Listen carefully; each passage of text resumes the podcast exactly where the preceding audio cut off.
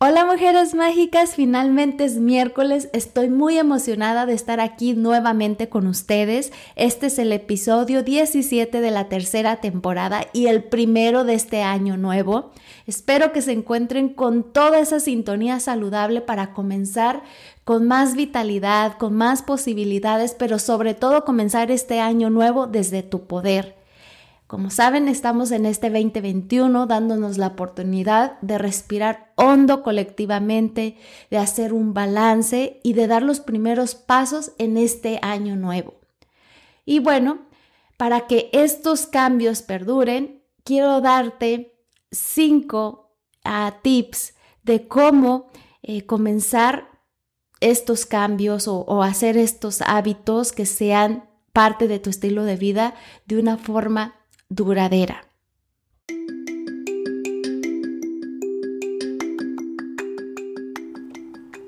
Bienvenida al podcast Alquimia Hormonal. El propósito de Edu Santibáñez, la anfitriona, es contenerte y guiarte en cada etapa de tu vida para que la vivas con más poder y posibilidades. Alquimia Hormonal es ese espacio para encontrar las mejores herramientas para tu salud hormonal, emocional y espiritual. Es un lugar seguro donde entenderás cómo sanar tus desequilibrios hormonales, la importancia de la alimentación consciente y lo necesario de cuidar tu piso pélvico en todas las etapas de tu vida. Si tú eres nueva escuchando Alquimia Hormonal, Tal vez no sabrás que la tercera temporada está dedicada a la menopausia, pero justo este episodio puede incluir a cualquier mujer que necesite hacer un cambio o que necesite integrar nuevos hábitos en su vida. como saben, es una tradición milenaria y popular establecer resoluciones de año nuevo a principios de año aunque siempre recomiendo que no necesitas esperar al año nuevo, ni tampoco necesitas esperar a que sea lunes, ni ningún día en especial. Simplemente si tu necesidad de estar congruente con eso que quieres vivir y sentir, te está pidiendo estos cambios o que integres nuevos hábitos, pues adelante. Pero si hoy en estos tiempos aún así estás decidiendo hacer un cambio o integrando un nuevo hábito, entonces quédate porque este episodio te va a ayudar para que puedas mantener al, y, que sean realmente duraderos tus hábitos o estos cambios que quieres hacer en tu vida. Como ya sabes, es una tradición milenaria y bastante popular establecer resoluciones de año nuevo a principios de año. Pero dado que este 2020 fue un año totalmente diferente a cualquier otro, de verdad las resoluciones merecen un lugar en nuestra lista de tareas pendientes. Muchas personas establecen resoluciones en nombre de la buena salud o para patear algún tipo de vicio. Después de un año tan caótico y tan ruidoso, cuando todo se puso patas para arriba y la incertidumbre era el tema principal, creo que es hora de deshacerse de las resoluciones por algo más útil y con sentido para nuestro estilo de vida. Aquí la invitación es a que hagas una reflexión de cómo quieres sentirte, cómo quieres vivir este año nuevo y que basado a cómo quieres sentirte, incluyas hábitos que vayan acorde a eso que quieres vivir y sentir.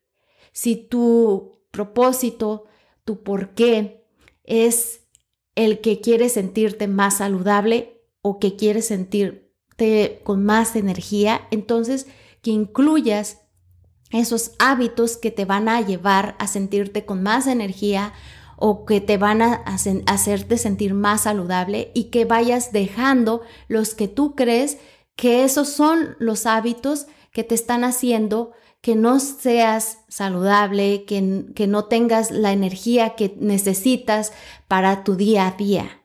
Esa es mi invitación, a que todo vaya a, acorde a lo que quieres sentir, que sea congruente con eso que, que, que estás sintiendo, con lo que estás pensando, para que así al momento de hacerlo sea mucho más fácil.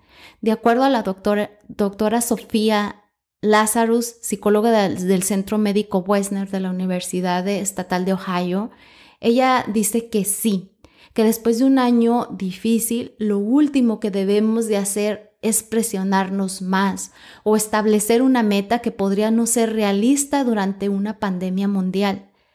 Y ojo, no hay nada de malo en establecer una resolución de año nuevo. Donde las cosas pueden ponerse problemáticas es cuando lo haces desde un lugar de presión o por obligación o cuando sientes que tienes que establecer una resolución de año nuevo simplemente para subirte al tren como todos los demás, para no sentirte excluida o para ser parte de. La doctora Lazarus también dice que la gente rara vez se apega a las resoluciones de año nuevo, incluso en un año normal. Y en este año especialmente difícil, como todas saben, en el que realmente no queremos prepararnos para otra decepción más o para más estrés, que lo que va a hacer es que no lo podamos controlar. Así es que para mí es muy importante adquirir sabiduría y sé que la debo de obtener a través de mi propio camino. Yo decidí bailar con la vida a no querer controlar y entender todo. Es una, es una analogía para mí, es una invitación que te hago a que seas congruente con lo que te hace sentido a ti, cómo te quieres sentir en este año. Ah, como ya te lo dije, si tú sabes que, que cierto hábito está dañando de alguna manera tu salud, entonces si tú quieres sentirte más saludable, sabes que tienes que soltar ese hábito e incorporar uno nuevo, pero que sea paso a pasito, que no estreses a tu cuerpo hasta que diga no, ya no quiero más. Vayas incorporando estos pasitos que sean congruentes para ti, que vayan acorde a, como ya te dije, a cómo quieres vivir y sentirte Así es que independientemente de los cambios que te gustaría hacer en tu vida en este 2021, estos consejos claves te van a ayudar para que estos cambios que quieres hacer o estos hábitos que quieres incorporar sean realmente duraderos. Cuando hacemos estos propósitos de año nuevo, generalmente hacemos una lista larguísima de cosas que queremos que aparezcan mágicamente en nuestras vidas. Pero ¿saben? El secreto del cambio real es comprender que el cambio rara vez es una transformación instantánea. El cambio es un proceso. Y bueno, como ya les dije, hoy les voy a compartir cinco pasos para un cambio duradero. O para cualquier cambio que desees que suceda, lo primero que debes de averiguar es dónde te encuentras en este momento. ¿Cómo puedes hacer que tus cambios sigan avanzando. La primera etapa es hacer un cambio, es la precontemplación. Tal vez todavía estás negando, incluso que tienes algún problema que necesite ser cambiado. Ah, probablemente sigues fumando cigarrillos, pero solo lo haces los fines de semana. Así que estás limitando el daño, según tú. Incorrecto. Bueno, o tal vez estás en las redes sociales todo el tiempo, pero también lo estás en todo lo demás y te preguntas, pero ¿cómo puedo yo ser adicta? Para nada, porque estoy en todo lo demás. O tal vez tus finanzas son un desastre, o estás comiendo demasiada azúcar, o estás en una relación que donde no te sientes feliz. En el fondo de tu mente, sabes que necesitas hacer un cambio, pero no puedes o no quieres tomar acción. Tal vez porque se siente bastante abrumador y estás un poco atrapada. Si alguien cercano a ti intenta sacar este tema problemático que estás lidiando, aunque sea de manera remota, tú tiendes a ponerte muy a la defensiva, piénsalo hacer estos cambios, el primer paso realmente es una invitación a que te sientes con estos sentimientos difíciles, que los afrontes y que decidas qué es el primer paso para empezar a incorporarlos. Entonces, lo primero es que realmente afrontes estos sentimientos Y después de ahí viene la segunda etapa, que es la contemplativa. Aquí es donde empiezas a pensar. Tal vez necesito ver esto de manera diferente, tal vez me estoy aferrando a patrones o a hábitos negativos que no me están sirviendo del todo. Y de ahí se te prende el foco y finalmente te das cuenta que necesitas cambiar esta situación. En esta etapa es muy importante estar consciente de que tu mente a menudo se resiste al cambio. Entonces, si deseas hacer más ejercicio en este 2021, tu cerebro podría iluminarse y decir, pero no tengo tiempo. Este es un mecanismo de defensa interno para bloquear el cambio. No le gusta a tu cuerpo estresarse. Sé consciente de esto y sintonízate con esa otra parte de tu mente que te da buenas ideas como, está bien, voy a contemplar hacer más ejercicio y me pregunto cómo sería si llegara a casa del trabajo a eso de las 6 pm. En lugar de dejarme caer en el sofá, me pongo mis zapatos deportivos y me voy a salir a dar un paseo rápido.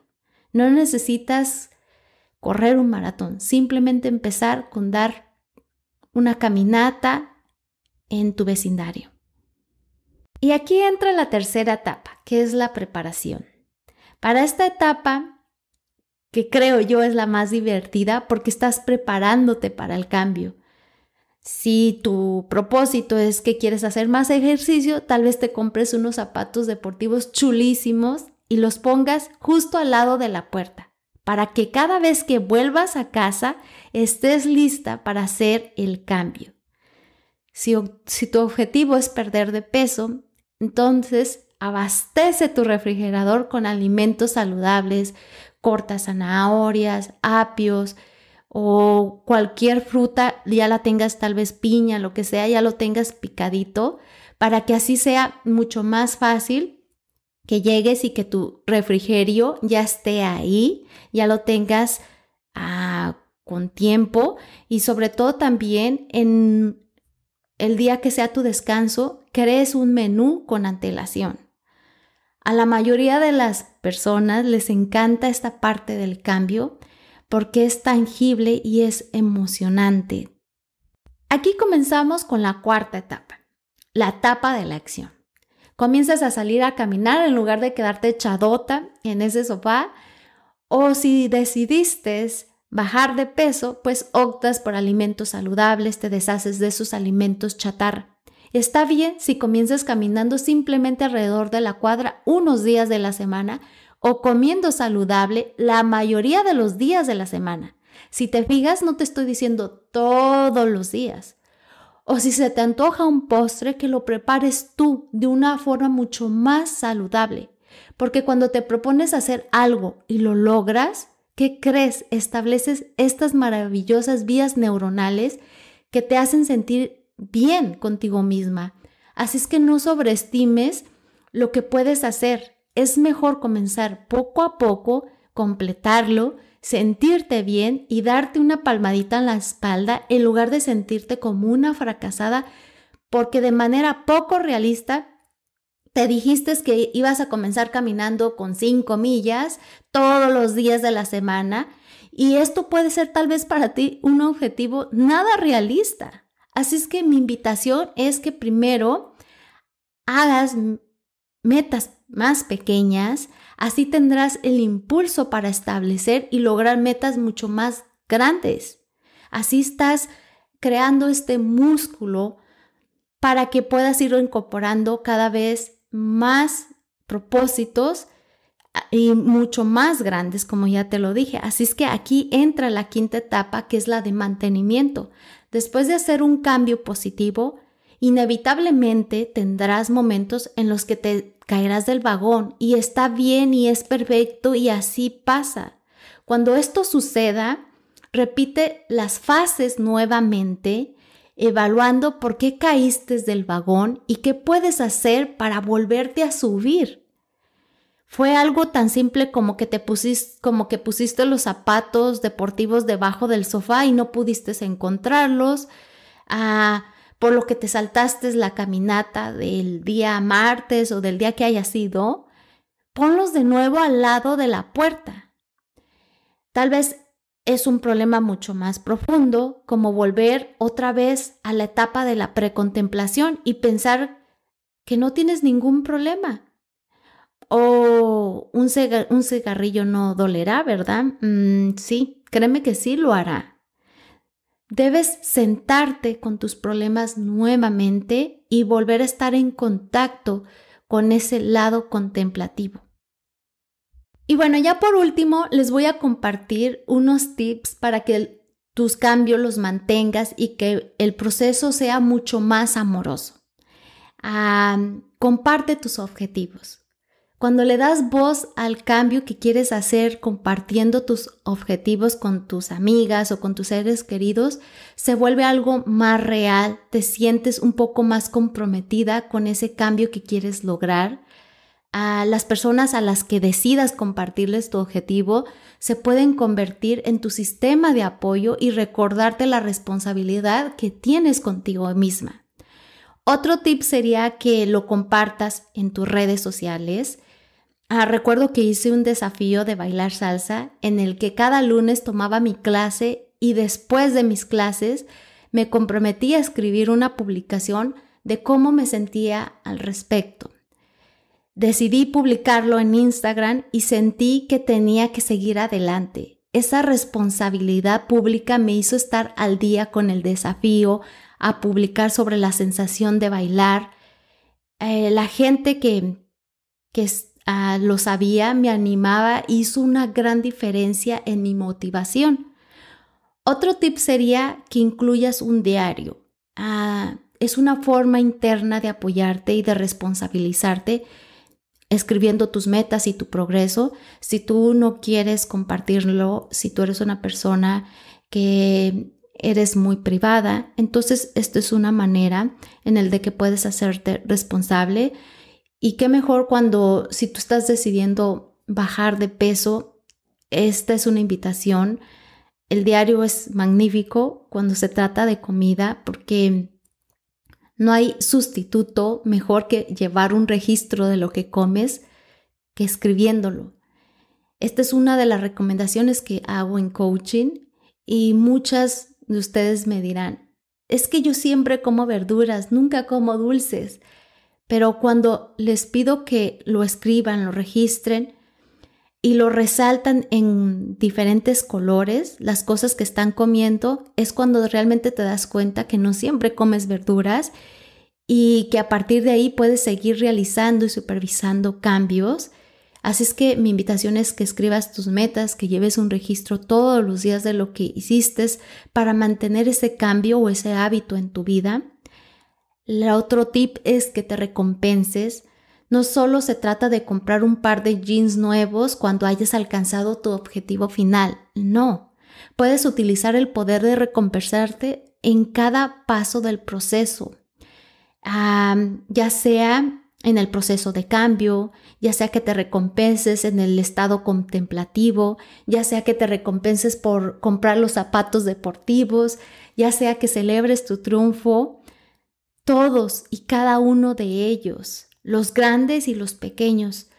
Encuentra recompensas que sean saludables, ya sea tal vez el hacerte una manicura, el tomar un baño de burbujas, el comprarte un aceite esencial o el comprarte una botella de agua, de esas que están súper bonitas, que tienen mensajes bonitos o tienen unos dibujitos maravillosos. A mí me encantan los gatos, así es que decidí comprarme una botella con un gatito y unas florecitas. Está muy precioso. Sea lo que sea, piensa en lo que te, realmente te hace feliz lo que te hace vibrar de energía y emoción, empieza a recompensarte a ti misma de forma regular. Y bueno, espero que todo esto que escuchaste haya sido beneficioso para ti. Me encantaría saber en qué estás trabajando, qué es lo que estás cambiando, cuáles han sido tus éxitos o cuáles han sido tus luchas. Me encantaría saber más de ti, de saber esa personita que está al otro lado escuchándome. Y bueno, te recuerdo que si quieres más información detallada sobre cómo vivir y trabajar tus sentimientos, eh, tus hábitos, tus hormonas de una forma saludable e integral en esta etapa de la vida que es la menopausia, te recuerdo que la guía Menopausia Integral la puedes adquirir en www.edusantibanes.com diagonal ebook. Y bueno, todas estamos aquí juntas en este camino, así es que espero que haya sido todo esto útil. También espero que tengas un comienzo de año maravilloso, que estés bien y que abraces el cambio con pasión y sobre todo con curiosidad. Nos escuchamos el próximo miércoles. ¡Chao, chao!